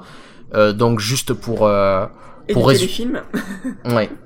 Mais pour, pour pour aider beaucoup des téléfilms, moi, justement, parce que c'est la manière. C'est pour ça que maintenant on évite. Il y a certaines personnes qui évitent un peu à faire ça parce que c'est une connotation. Je dis ça parce que c'est une connotation maintenant très télé de faire ça. Ouais, très négative. Et, euh, et... La, forme la plus classique de filmer un dialogue, tout simplement. Oui, pour, pour résumer, c'est. faire de la marge et de, de pas faire de choix. C'est pour pas faire de choix parce que t'as as, quelque chose dans, dans, dans, cette figure-là, donc c'est tout simplement pour pour ceux qui, qui ne savent pas, euh, c'est quand tu euh, filmes une conversation avec un gros plan d'un personnage, le gros plan de l'autre personnage et un autre plan en fait qui, qui filme les deux à la fois. Et ensuite, au montage, euh, tu vas monter ça, de faire en sorte, euh, quand c'est bien monté, en fait, que le spectateur ne ressente de manque nulle part, c'est-à-dire qu'il ait l'impression d'assister à toute la scène. Mm-hmm et où qui voit tous les moments importants euh, de, de cette scène-là. Et on ne prend que le meilleur de chaque. Euh, C'est ça. Et donc là, euh, Dolan décide de filmer son film entièrement comme ça, avec des extrêmes, c'est-à-dire que euh, généralement les gros plans sont très rapprochés et les plans larges très très larges. Et surtout, c'est-à-dire qu'il retourne la figure pour en faire, faire autre chose. C'est-à-dire que au lieu d'utiliser cette figure pour montrer tout ce qui se passe dans la scène, il l'utilise pour masquer des éléments. C'est-à-dire que dès le début, dans une première partie du film, par exemple, je crois que pendant toute la première demi-heure, euh, on voit pas la tête d'un des personnages principaux. Ouais. Et euh, il le fait toujours en masquant, c'est-à-dire que euh, de mettre le plan au moment où on voit pas sa tête. Ou encore une très belle, une très belle scène du film aussi, où euh, en fait euh, pour résumer un peu ce qui se passe dans la pièce, parce qu'il faut, il faut un petit peu de contexte quand même. Donc Xavier Dolan, en fait, euh, c'est euh, euh, c'est l'amant du fils d'une famille de fermiers québécois. Et il va dans cette famille pour aller à l'enterrement et là en fait il se rend compte que la famille n'est pas au courant qu'il était homosexuel et ne sait pas du tout en fait qu'ils étaient qu'ils vivaient en couple durant des années. Et euh, il y a une scène où il révèle à demi-mot en fait qu'il a été euh, l'amant de leur fils, c'est-à-dire que euh, euh, il continue le jeu en fait en, en parlant du soi-disant une petite amie qu'aurait eu le, le, le, fils de cette famille. Et la mère demande des, des demande des des éléments sur cette petite amie qui n'existe pas. Et euh, là, Xavier Dolan part dans un monologue euh, très très cru où il décrit en fait euh, les ébats sexuels qu'il avait eu avec euh, avec avec le le, le, le, fils de de cette femme. Et en disant que c'était la petite amie qui avait ça, mais il décrit des trucs extrêmement extrêmement précis. Hein, c'est très très graphique, etc., etc. Et donc là, durant ce moment, dans le champ contre champ, il décide de pas mettre la mère on ne voit que Xavier Dolan et dans n'importe quel film on aurait montré en fait l'évolution de la mère qui commence à apprendre ça, qui commence à, nier le fait que son fils était homosexuel, etc., euh, etc. Et au lieu de ça, en fait, il nous laisse mariner dans ce long monologue. Et tout d'un coup, en fait, on est interrompu par un rire Là, la, la caméra revient sur la mer et on se rend compte que la mer euh, rit. Et en fait, il va monter un peu euh, tout le film comme ça et euh, arriver jusqu'à un moment aussi où il y a une scène dans un café qui est formidable où en fait il y a une révélation, c'est-à-dire que le propriétaire de ce café parle avec Xavier Dolan en fait de ce qui s'est d'un élément qui s'est passé et qui nous refait voir un peu le film d'une autre manière. Et en fait la manière qu'il a de de, de, traquer ce personnage avec ce champ contre champ en, refusant toujours de le lâcher, en, étant toujours là, en fait, il a, il, a une manière en fait de, de, de, reconstruire la figure pour essayer de, de l'amener autre part. Bon, euh, dans euh, juste la fin Est-ce que tu trouves que du coup là dans ce film il a fait euh, un peu la même chose mais avec les gros plans? Il y a un peu de ça et parce que je vais dire il y a quelque chose qui commence à m'insupporter, c'est-à-dire que je me rends compte qu'au cinéma on filme toujours de plus en plus près. C'est-à-dire que le gros plan, il devient omniprésent, ça vient aussi des, des caméras numériques. Ouais, mais euh, voilà, on a la HD, il faut l'utiliser. Je... Ouais, mais en fait, y a... ça, ça, ça, vient d'une réflexion un peu bête, c'est cette idée que si je filme en gros plan, je vais être plus près des personnages et je vais mieux voir les émotions. Euh, et je pense que c'est que c'est une erreur de penser comme ça. Et euh, ici, il utilise plutôt les gros plans comme euh, une manière juste d'isoler les personnages et de les enfermer quelque part. Donc je sens un véritable choix plutôt que de filmer des, des performances d'acteurs. Cela dit, je, je, trouve ça quand même moins intéressant que d'essayer de retravailler le, le champ contre champ master. Peut-être parce que le gros plan a été surutilisé euh, ces derniers temps et que euh, et qu'il y a quelque chose qui qui, qui commence à, à m'énerver dans ça. Et euh, et surtout que ici, ça amène quelque chose, c'est-à-dire que euh, on en revient à ça, mais euh, Dolan c'est un réalisateur qui est extrêmement directif, c'est-à-dire qu'il a pas envie euh, qu'on s'éloigne de, de, de, son propos dans la manière qu'il a de filmer, comme je le disais, il aime pas qu'il y ait plusieurs éléments dans un plan, il aime bien mettre une chose, un point de focus, etc., etc. Et là, le fait d'utiliser que des gros plans, ça l'amène un peu dans ses derniers retranchements ici aussi.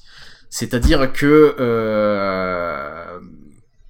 il y a peu de moments pour respirer, je sens en permanence, tu vois, qu'il veut me montrer quelque chose et quelque chose de précis, ce qui peut être très beau à certains moments, mais euh, en fait, c'est, euh, je trouve ça un petit peu étouffant à la longue, en fait. Bah, moi, j'ai pas, ce que je nuancerais dans ce que tu racontes, effectivement, sur, euh, est-ce, moi, je, je, me suis posé la question, est-ce qu'il veut me montrer quelque chose à tout prix, ou est-ce qu'il veut pas me montrer ce qu'il voit lui tout le temps?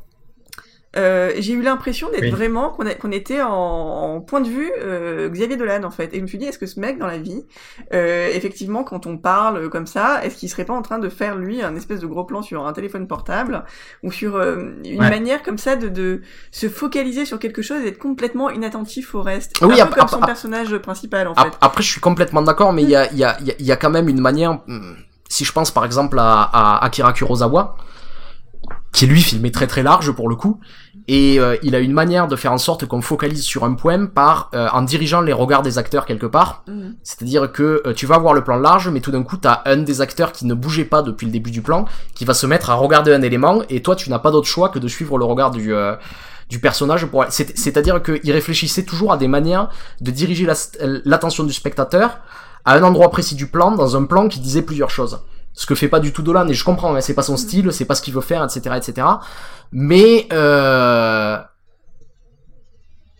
si tu veux cette manière très directive de, de, de, faire les choses que je peux adorer hein, j'aime beaucoup Hitchcock qui faisait ça aussi euh, couplé avec un gros plan en permanence je comprends pourquoi je comprends le raisonnement intellectuel qui l'a amené à vouloir construire ce film comme ça c'est à dire que c'est pas c'est pas quelque chose de défaut je vois vraiment un, auteur qui qui choisit quelque chose qui, qui, qui, qui a un parti pris et qui le fait c'est juste que dans mes dans mes goûts personnels, on va dire, c'est vrai que j'ai pas quoi. Ouais, j'ai euh, j'ai tendance à aimer les films découpés larges. Et euh... ouais. après tu oui tu diras ça c'est un choix c'est un, un, goût mais c'est vrai que en fait je te rejoins totalement sur ce film là et c'est ce que je disais au début il y a, des choses qui clairement j'ai compris que c'était fait exprès j'ai compris que c'était un choix mais j'ai du mal à, à être euh, être d'accord avec ça mais euh, mais pour moi il, arrive à regagner, euh, voilà, s'il a eu ces trois miams, c'est aussi parce que il arrive à me transmettre euh, de l'émotion assez, assez folle, avec des scènes qui, qui arrivent, d'autres scènes qui m'ont laissé totalement euh, vraiment totalement stoïque, tu vois. Et c'est encore plus fort parce que normalement, voilà, dans un film, quand tu construis petit à petit ton émotion, au bout d'un moment, je comprends que tu dises oh là là, mais c'est beau ce qui est en train de se passer. Et là, justement, euh, ce qui est intéressant euh, et qu'il arrive à faire, c'est sortir tout un bloc, toute une scène de, avec énormément d'é- d'émotions, de quelque chose d'assez euh, d'assez commun, d'assez euh, banal et que même particulièrement peut-être je, je peux ne pas forcément aimer techniquement. Et pourtant, ça me touche quand même en fait. C'est euh, le contraste qui ne va pas me faire dire euh, oula ça arrive comme un cheveu sur la soupe. Non, moi je suis rentré totalement de- dans ça. et C'est pour ça que c'est quand même assez bizarre. Tu peux parler des scènes en particulier. Oui, bah du coup, euh, bah, mais franchement, ça va être. euh, Enfin, je sais pas, parce que je sais pas si c'est la même. Parce que bon, du coup, je vais passer pour un con si je vais tout ça. Mais moi, la scène de Drago Study Day, justement, juste au moment euh, où t'as le flashback euh, de euh, son frère et lui, jeunes, en fait, sur cette musique, ça, j'ai pas pu m'en tenir, quoi. Je, tu vois, parce que y a euh, la scène avait commencé, pour moi en tout cas, l'émotion énorme avait commencé avec ce petit clin d'œil qu'avait fait Gaspard Ulliel à, Vincent Cassel quand euh, sa sœur et sa mère se sont mises à danser sur, comme tu disais, voilà, sur ce cours d'aérobic où elles ont entendu cette chanson de Moisy. Et, euh, et là, tout de suite, tu vois, j'ai senti le lien familial que je n'ai jamais vu ju- jus- jusqu'alors. Et, euh, et bah, ça m'a ça, ça m'a pris. Du coup, moi, le- dans ce flashback qui est... En plus, tu sens que c'est voulu parce que, tu sais, il a ces flashbacks avec une photo d'une très grosse chaleur où on a ces tons euh, jaune orangé comme ça. T'es t'es- t'es en mode... euh, pour une fois, t'as chaud dans ce film qui est censé pourtant se passer dans une pleine canicule. Euh, on, te, on te montre des gouttes de sueur à la toute fin sur le coup de Marion, non, sur le coup de Léa Seydoux. Et, et- j'étais obligé de me dire, ah oui, c'est vrai qu'il il est censé faire chaud, et j'ai eu froid pendant tout le film, en fait. Sauf pendant ces flashbacks. Bah, il sue quand même, hein, pendant tout le film, tu les as en gros plan, t'as le maquillage qui coule euh, quand même de manière assez sévère. Ouais, mais Peau qui colle. T'as la peau qui tellement. colle, depuis tellement, je me dis, c'est à cause de leur agitation. euh, t'as la nuque du qui est toujours filmée, lui il sue de plus en plus, on a toujours sa nuque comme ça, un rappel de la chaleur. Mais effectivement, Ouais, mais euh, c'est ce qui est étrange, c'est qu'on est dans une maison, moi qui me fait penser à un chalet de montagne. Je sais pas pourquoi, j'ai l'impression vraiment qu'ils sont euh, au milieu des Alpes. Mais euh, et et Ah, t'as quand même un- et t'as pers- des personnages qui sont extrêmement Bon, à part peut-être Léa Oui. Seydoux qui est en short et en débardeur, mais sinon, je rappelle que Gaspard Ulliel arrive avec une doudoune, quoi, ou en tout cas un manteau très très épais, qu'il a une veste, quoi. Et qu'effectivement, on, on sent pas forcément physiquement la chaleur. D'ailleurs, c'est lui qui a fait les costumes. Je sais pas si vous, Oui, mais vous avez remarqué dans chaque euh, c'est hein. bien Xavier Dolan qui s'est occupé des costumes de, de Oui, ce oui, film. quoi, il, Totalement. il, fait, euh, il monte, il s'occupe même des sous-titres anglais, hein, si on regarde le générique au bout, jusqu'au Mhm. bout, oui, oui, oui, c'est, là où il est très attaché à la langue et, et au, Oui, forcément. C'est quasiment une névrose, quoi, il va jusqu'à... Il veut son Oscar aussi, donc euh, euh, voilà. Il- veut s'occuper des sous-titres lui-même. Mais euh, non, c'est effectivement, je pense que moi, ce que j'aime beaucoup, c'est dans ce film, peut-être, c'est- c'est là où je pense que ce qui m'a le plus euh, c'est que d'habitude, Xavier Dolan, c'est quelqu'un qui fait des œuvres de 2h30, on- on- il y a beaucoup de détours, tout ça. Et là, d'un coup, on est dans un film, euh, c'est une bombe à retardement, parce qu'il y a une annonce extrêmement forte qu'on nous annonce, et puis on, et pendant tout le film, on se dit quand est-ce que c'est, quand est-ce qu'il va lâcher, quand est-ce qu'il va lâcher, quand est-ce qu'il va lâcher.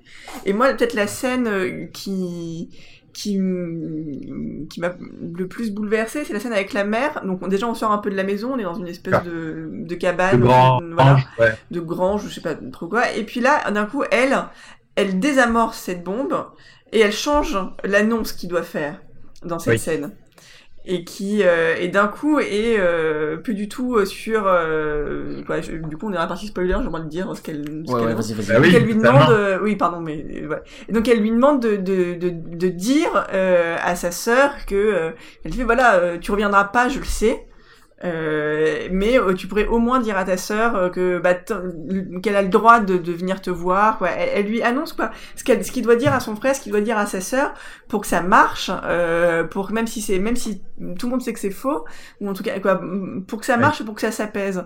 Et donc il y a une deuxième annonce comme ça qui est faite une deuxième promesse en fait de qui est faite et qui est plus du tout sur la sur euh, cette mort et sur euh, le fait que lui reviendra plus qu'il va mourir mais sur la réconciliation aussi ou sur les liens euh, qui sont faits.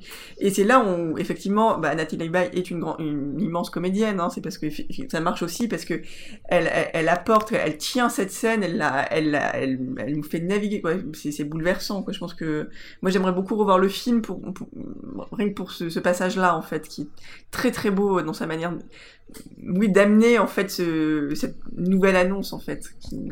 oui comme tu comme tu dis il y a quelque chose de, de clé parce qu'en fait c'est le moment où il se rend compte que que c'est trop tard en fait c'est à dire que ça fait 12 ans qu'il est revenu s'il vient et qu'il leur dit que la raison pour laquelle il est revenu c'est pas parce qu'il les aime ouais. mais c'est toujours pour lui c'est parce que c'est parce que c'est parce qu'il va mourir ouais. il se dit si je c'est plus possible en fait de de leur dire quoi mm.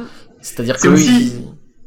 il... euh, c'est aussi la scène où effectivement il se rend compte euh, qui masquait son égoïsme parce que tu sais même quand il était dans l'avion et après à sa, avec sa première discussion avec euh, sa sœur euh, Léa Seydoux il dit si je suis revenu c'est pour vous et c'est grâce à cette scène avec sa mère où en fait euh, tu te rends compte qu'il se ment à lui-même non c'est pas pour eux t'es revenu Non. pour toi Non. tu espères euh, ouais euh, tu, tu espères quelque chose, je sais pas, une sorte de rédemption, euh, parce que tu serais le, le personnage mourant euh, de ton propre film qui est ta vie, tu vois. ouais il, espère euh, que la vie des autres s'arrête pour lui en Oui. fait et c'est pour juste ça la fin du monde, voilà. Ouais. Et c'est pour ça qu'il le Parce peut on peut spoiler ce qui est très beau dans le film, c'est que c'est que il, il le dira jamais en fait. non Ouais. il le dira pas il, Ah il ouais. fait il, il fait le programme il dit ce que sa mère lui a demandé de dire à son frère et sa sœur bon ça se passe très mal puisque je pense que le frère a une réaction plutôt violente en fait euh, démonte cette annonce. Mais euh, mais effectivement euh, ce personnage d'un coup voilà il, il il se rend compte qu'il peut pas faire cette annonce mais c'est quand même euh, quelqu'un qui a tout le temps envie de se tirer quoi même si et son frère à la fin lui dit tu te tires mais je pense qu'il ne fait que euh, physiquement et verbalement dire une, une envie profonde de ce personnage qui pendant tout son tout le film il passe son temps à regarder sa montre quand même ou à regarder l'heure c'est c'est pas du tout effectivement Ouais. c'est un personnage qui on découvre au fur et à mesure son égoïsme et son incapacité à, à s'ouvrir euh, à sa famille. Il y a, Sa il y a famille, quelque chose de il y a quelque chose de terrible dans ça, c'est-à-dire que justement euh, dans cette dernière scène, il propose notamment à sa à sa sœur de venir le voir et elle y croit en fait. C'est-à-dire que là elle a elle a un sourire, on, on voit qu'elle y croit et lui il sait qu'elle viendra jamais et que de toute façon c'est terminé, il va mourir bientôt euh, et euh, et c'est d'autant plus terrible que en fait euh, il y a ce moment en fait où après qu'il a dit ça il se rend compte qu'il peut plus rester et il va il va partir Ouais. et il va pas leur dire parce que parce que c'est trop tard et, et en fait encore une fois il a merdé c'est-à-dire que ça ça a pas fait le bien qu'il a cru que ça aurait pu faire quoi c'est absolument pas sincère, parce que je pense qu'il l'annonce parce qu'il sait très bien qu'il... Dans un autre cas, s'il devait pas mourir peut-être euh, bientôt, il, il aurait jamais pu faire ça.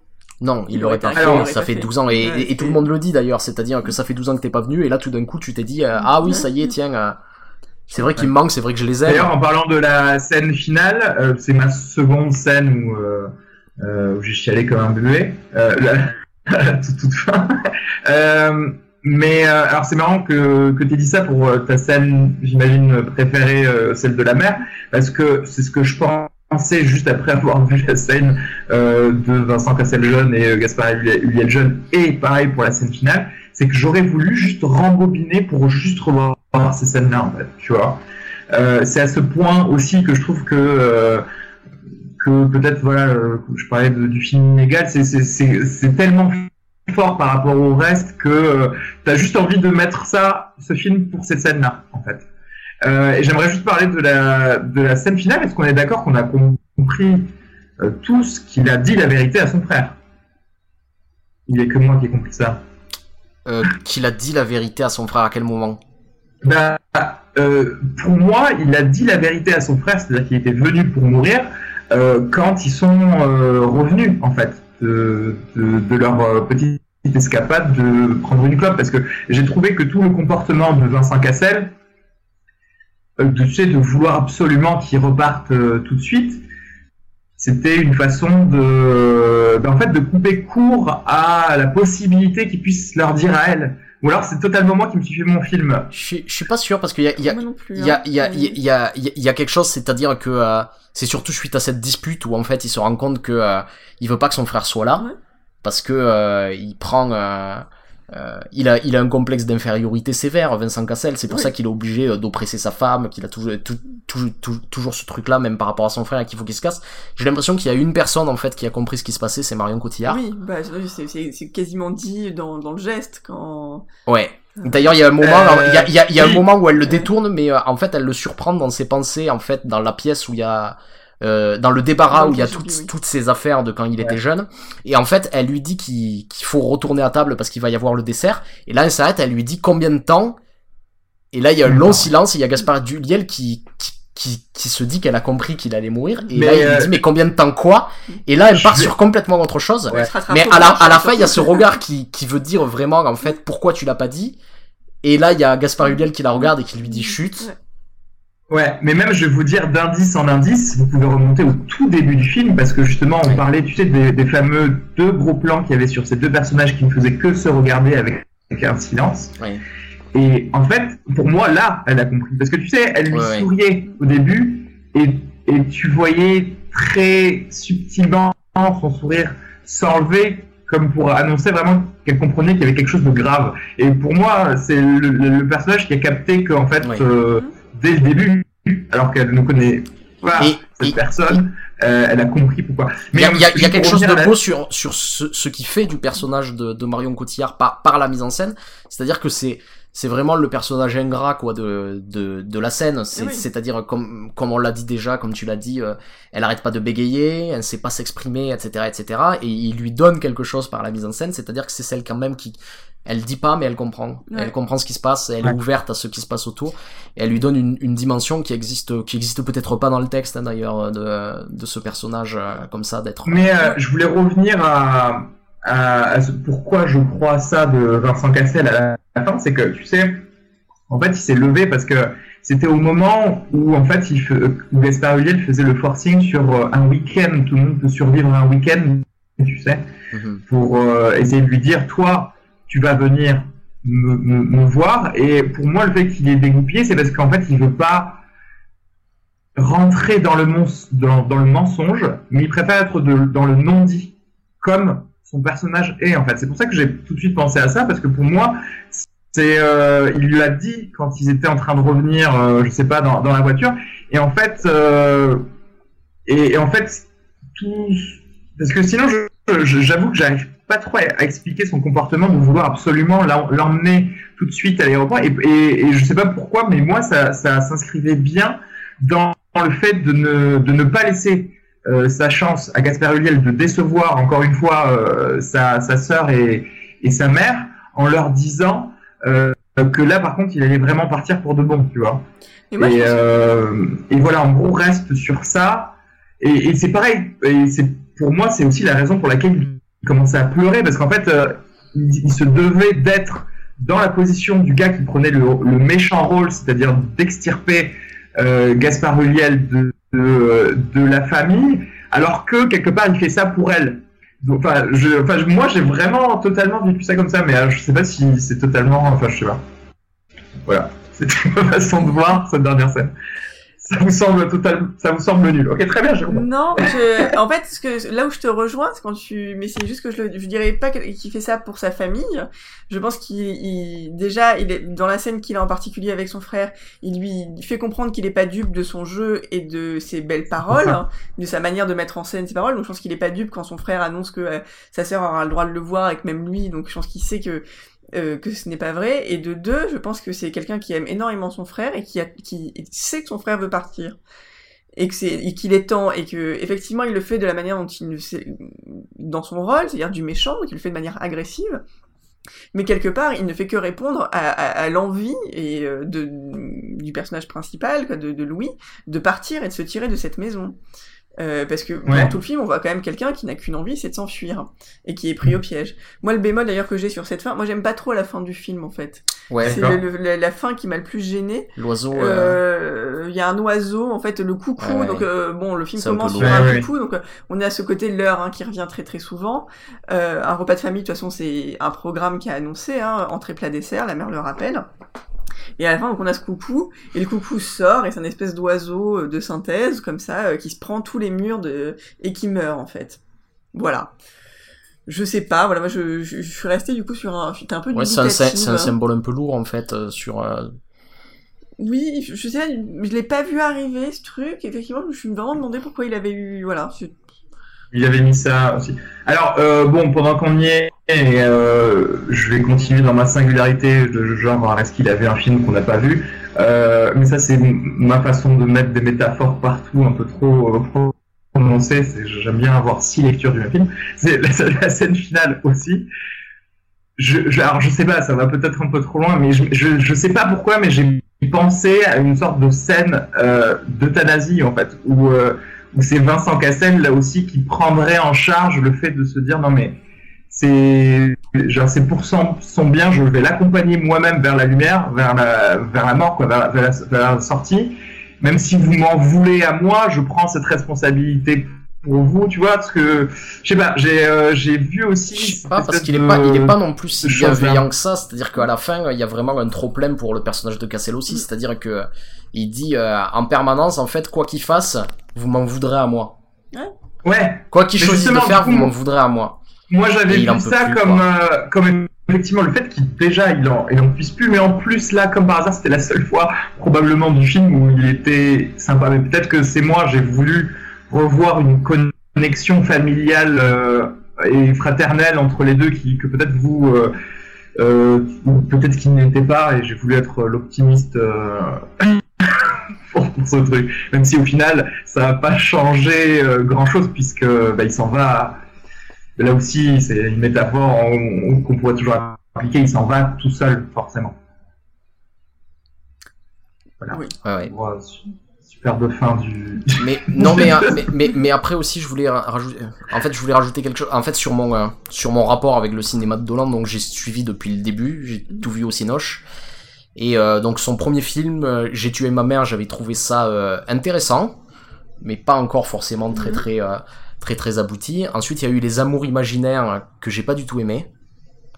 Donc euh, je savais pas encore quoi euh, quoi penser de, de lui. Et puis après est venu Laurence Anyways et là il m'a convaincu à vie en fait que que que j'allais le suivre. Et là en fait il enchaîne pour moi avec trois films parfaits en fait. Il y a euh, Laurence Anyways, Tom à la ferme et Mommy qui sont tous des films que je trouve bouleversants, qui m'ont fait euh, chier. Donc j'avais des attentes extrêmement hautes en fait, euh, en fait pour ce film. Et les petits Ouais. trucs que j'ai que j'ai à lui reprocher ici, c'est que j'ai l'impression qu'il revient un petit peu à ces démons de- des amours imaginaires. C'est-à-dire que je- ce que je reprochais beaucoup aux amours imaginaires, c'est qu'on avait quelques scènes de dialogue intimiste entre les personnages très très bien foutus, qui étaient entrecoupés de très très longs clips musicaux oui que j'aimais pas énormément et où je voyais surtout le Dolan qui essaie de faire de l'esbrouf, etc., etc. Et ici, dans ce film, il y a des moments comme ça que, que je sens un petit peu revenir. Il y a cette fin avec l'oiseau que, que, j'ai trouvé un peu trop. Ouais. Et euh, il y a euh, cette scène aussi euh, de souvenir euh, où il Ouais. va dans le débarras et où il se souvient de son premier amant. Où là, je vois un clip qui arrive et j'ai l'impression d'une scène un petit peu rajoutée au scotch. Comme ça, D'ailleurs, elle est pour, euh, complètement rajoutée. Hein, elle est complètement elle rajoutée, mais, tout, mais, euh, mais je le sens trop, et c'est-à-dire que, que ce rapport qu'il peut avoir avec la musique, Ouais, alors, fait, c'est une scène. je- ça me fait rire que tu soulèves cette Ouais. scène, mais euh, c'est. Mais vas-y, on termine, pardon. Non, non, mais en fait, que- fait rire, en fait, parce qu'il y a un hommage à Titanic. Et je... En fait, ce que je voulais dire, c'est que c'est que ces moments musicaux qui sont qui sont importants pour lui, euh, dans un film comme Mommy, je les trouvais tous réussis. C'est-à-dire que ce soit la scène de Céline Dion, euh, de, de, de Oui. playback sur Céline Dion, ou euh, la scène au conditionnel sur ce qui se passerait si, c'est- si cet enfant grandissait et se mariait et avait une vie entre guillemets normale. C'est des moments qui me qui me prennent parce que j'ai l'impression qu'ils sont complètement justifiés par les personnages et par, et par l'histoire. Et ici, j'ai un peu, petit peu plus l'impression de truc de je vais rajouter ça pour faire mon, mon intéressant un petit peu, tu vois, où il a envie de faire un petit peu d'esbrouf autour de ça. Non, pour moi, je l'ai pas lu Eh ben, alors, alors c'est marrant parce que je, je, enfin, je vais juste mettre en rapport euh, Dolan, ce film, son dernier film, avec euh, euh, Refn et Mhm. Only God Forgives et Drive. Parce qu'en fait, ce que tu lui reproches là, c'est ce que moi je reproche à Refn dans Only God Forgives, de vouloir avoir, de vouloir faire de l'esbrouf suite à son hyper succès. Et forcément, on l'attendait tous justement pour le film post-Drive, tout comme tout le monde l'attendait un petit peu pour le- son film post-momie, qui a été vraiment, euh, un- qui a ravagé euh, les critiques et, les, euh, et, le, et le public, tu vois. Et, euh, et moi, je, je trouve que pourtant, non, je pense qu'il a plutôt bien surfé sur, euh, sur ça en justement allant autre part où on pouvait l'attendre en fait. C'est peut-être Mhm. d'un peu trop, d'un autre film peut-être, euh, encore une fois, à- de 2h30 avec encore plus d'esthétique et peut-être un peu trop lourd. Et là, je- là, là, il m'a surpris. Donc c'est vrai que, euh, mais ouais, mais je pense qu'aussi ça doit être assez difficile pour un réalisateur de, tu vois, de faire le, de faire le film d'après, Ouais, ouais. le fameux film d'après le gros succès. Alors moi je pense que ça lui euh, fait pas du tout peur. Euh, moi j'ai une théorie sur Xavier Dolan, c'est qu'il s'en fiche complètement de ce qu'on peut penser ou pas penser de lui. C'est pas du tout un. Ah, J'ai quel- son zéro, on va l'appeler. moi, c'est ma théorie. Bon, moi, contrairement à Arnaud, moi, j'ai accroché à, à son travail dès son premier film, et c'est peut-être celui que j'ai le moins saisi, mais du coup, que j'ai très envie de revoir maintenant, euh, c'est euh, Laurence Anyways, euh, moi qui Ouais. m'a laissé complètement, voilà. Mais j'ai l'impression que ce film-là, pour moi, j'ai- j'ai Xavier Dolan qui, qui me fait un autoportrait, quoi. Et avec cette pièce, et peut-être comme Tom à la ferme, finalement, c'est ces films qui fait, parce que Xavier Dolan ne se repose pas, hein, faut le dire. Euh, le week-end, il... Il dit toujours hein, qu'il va il- prendre un il hiatus dit, entre les voilà, films. hein. il avait dit après Mommy, tout ça, puis non, finalement, quoi, euh, ce film-là, il, a- il était, il était quand même jury au Festival de Cannes, il a- le tournage a commencé le lendemain, donc il faisait les répétitions pendant Cannes. Ouais, c'est dire que c'est un, oui, Ah. oui, voilà, il répétait avec Vincent Cassel à Cannes, hein, euh, donc, euh, non, non, Ouais, quand on dit que c'est, non, non, c'est pas, c'est quelqu'un, je pense, qui n'a jamais pris de vacances depuis qu'il a fait son premier film, donc, Ouais. euh, donc, euh, sa manière Bah, à lui de faire des quoi, respirations. 25 ans, euh, Non, mais il a pas, il a même pas des 30 vacances ans. Sa manière à lui 27, de, de prendre des respirations et de s'éloigner, c'est de faire ce film. Ouais. Euh, donc, euh, donc moi je le vois plutôt comme ça. C'est pas une parenthèse, mais c'est plutôt une, une, oui, c'est, c'est, je, je le mettrais pas du tout sur le même niveau que Mommy, sur le, c'est, une chose Ouais. qui est différente. Je, je- moi, je vois des essais pour, je suis sûr qu'on va retrouver plein de choses de ce film dans d'autres films.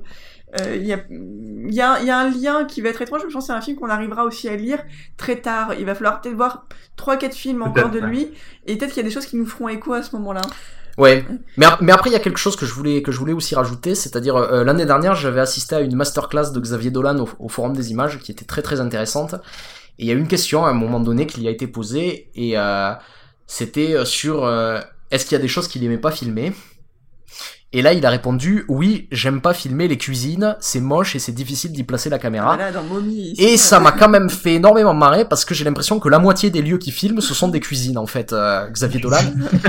non, non, mais c'est et- vrai. Il y a bien le challenge peut-être. Hein, Et en- non, mais en- en en- en- euh, quelques-unes. des en, Les bases. en- en fait, je crois, je, je crois que ça résume bien son. euh, parce que finalement, il y a quelque chose que j'aime beaucoup chez lui, c'est que c'est un, c'est un cinéaste de cuisine, quoi, vraiment. C'est-à-dire que, et, non mais, et pourquoi il filme la, la cuisine? Et là, je vais faire un petit peu mon bergala, c'est-à-dire il y a deux types de cinéastes. Il y a le cinéaste de la cuisine et le cinéaste du salon. Alors, Bergala disait il y a la- le cinéaste de la jupe et le cinéaste du short, pour euh, rappeler. euh, euh.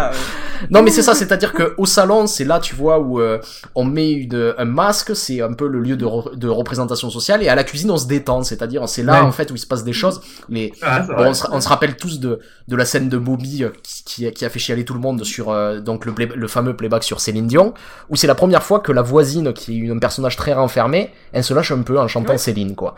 Et, euh, et c'est ce qui se passe dans les cuisines, c'est là où ça se délite, c'est là où on peut parler, c'est là où on fait les choses.